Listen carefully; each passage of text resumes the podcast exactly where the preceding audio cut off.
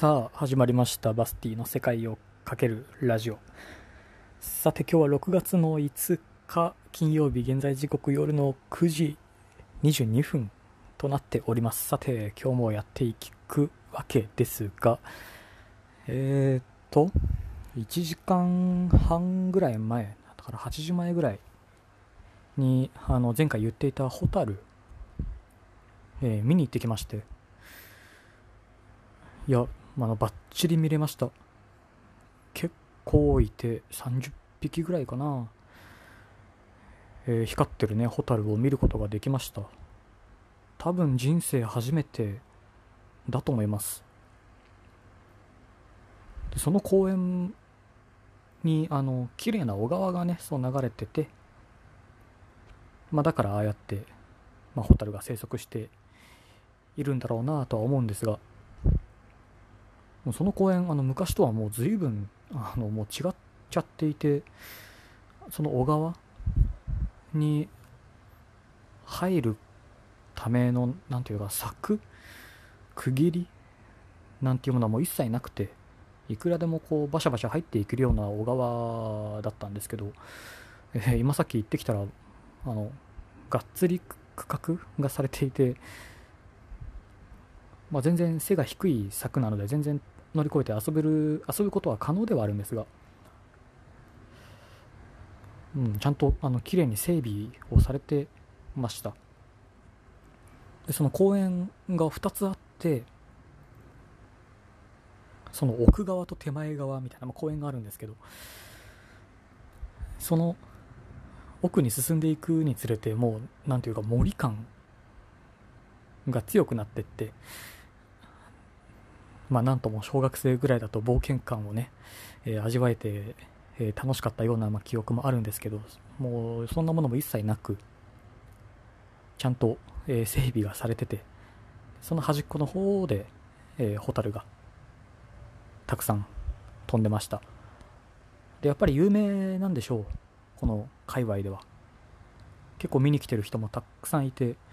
まあ、もちろんちびっ子たちはね、ホタルなんか見ても、えー、大して面白くもないので、まあ、日が暮れてからね、遊べる数少ないチャンスっていうこともあるんでしょう。いや、かなりワーキャーワーキャーしてましたけど。でも大人の方もたくさんいましたし、ホタル以上にたくさん人がいました。頑張ってね、スマホで写真を、動画をね、撮れたらよかったんですけど、まあ、何度か試みたんですけどうまいいまいちうまいこと取れなくて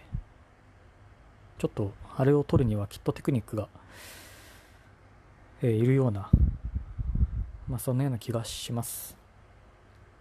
本当あの公園がめちゃめちゃちょっと変わっちゃってたのと、まあ、唯一変わってないといえば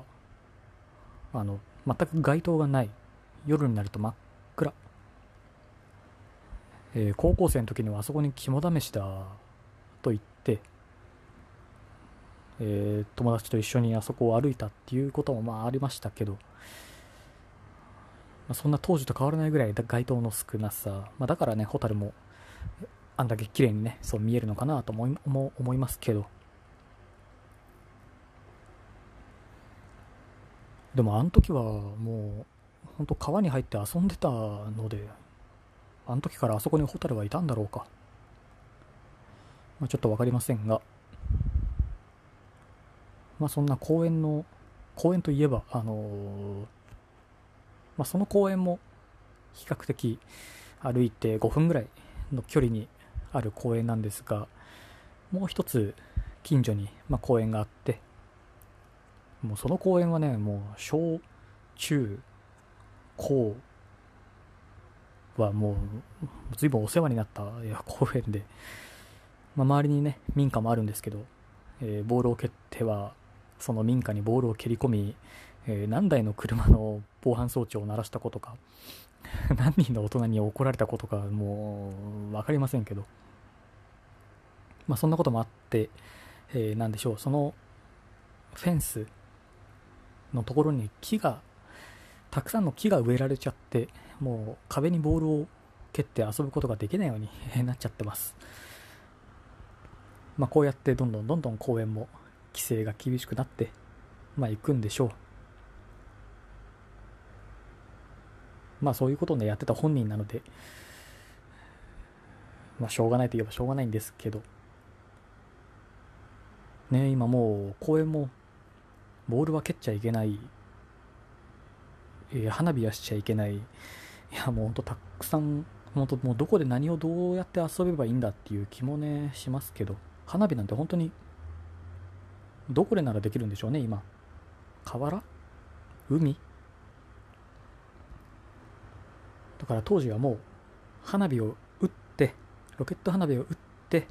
警察が来るまでの間にどれだけその買ってきた花火を消費できるかっていうもはやタイムアタック的な遊びをしてました。ね。もちろん手持ち花火をしてももはや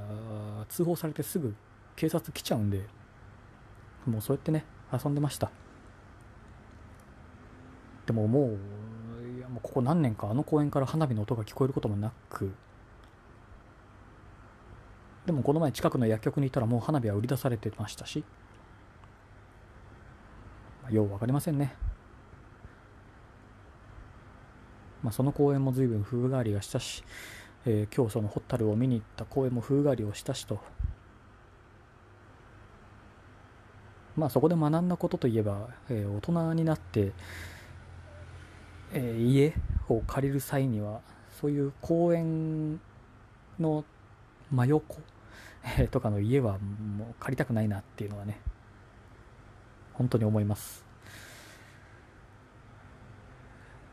うん。まあねホタル。そうでちょっとあの調べたんですよ。ホタルについて。やっぱりあれがもう成虫なようで。あそこからこう、え、さなぎになって羽がつく。超的な、えー、何かになる虫なのかなと思ってたんですけどどうやらあれが成虫みたいですね。でやっぱりこのシーズンになるとピークを迎えて、えー、大体30分ぐらい光ってるのを、えー、楽しむことができると。でその見に行く、えー、鑑賞会のことをホタル狩りホタル狩りというそうです。なんかちょっと怖いなんか名前がついてるなと思いましたがそうホタル狩りというみたいです。まあまあまあやっぱりもう都会には住めなそうです。ホタルを見て よりそう思いましたが。やっぱり日本のどこか田舎にもう一つ拠点というか住む場所というか、えー、何かコミュニティなどあったらちょっと潜り込みたいななんて思ったりなんかもしたりしなかったり。いいっすよね。なんか縁側があるお家とかいいじゃないですか。平屋で、まあ、そんなのも一つの憧れだったりなんかもします。といったところで8分半ちょっと時間が余ったので困ったら。さてえー、っとドイツに続いてイタリアと。えー、え、っとイギリスのリーグの日程が全て出てまあそれをせっせと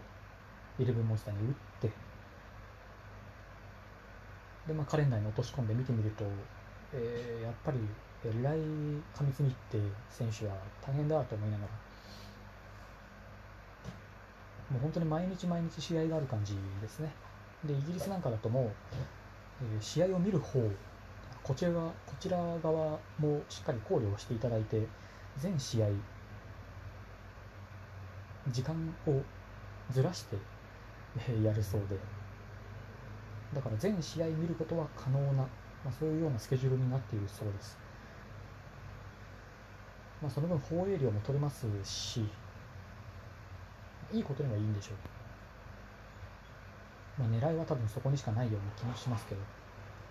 まあ、そうなってくると、えー、選手側からすると、えー、間の時間にまあ差が少なからず出るので、まあ、そこで有利不利だっていう話はまあなくもない。ですけど、まあ、イギリスだとそういうことをしているそうです。まあ、審判もしっかり検査を行って、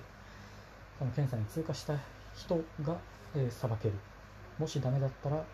えー、何やらコーチ陣が裁くということになるそうです。コーチ陣はしっかり審判のライセンスは持ってるんでしょうかね。まあ、その昔、審判のライセンスを取ろうかななんて思ってた時期もありましたが、えー、取ろうかなと思っただけで終わりました。まあ、審判、まあね、なかなか楽しいんですよ、オフサイドを取るっていう。ハイオフサイドと思いますからね、あれ。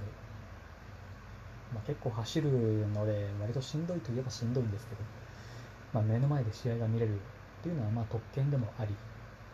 まあ、仕事なので、そこはどれぐらい割り切れるかは分かりませんけど、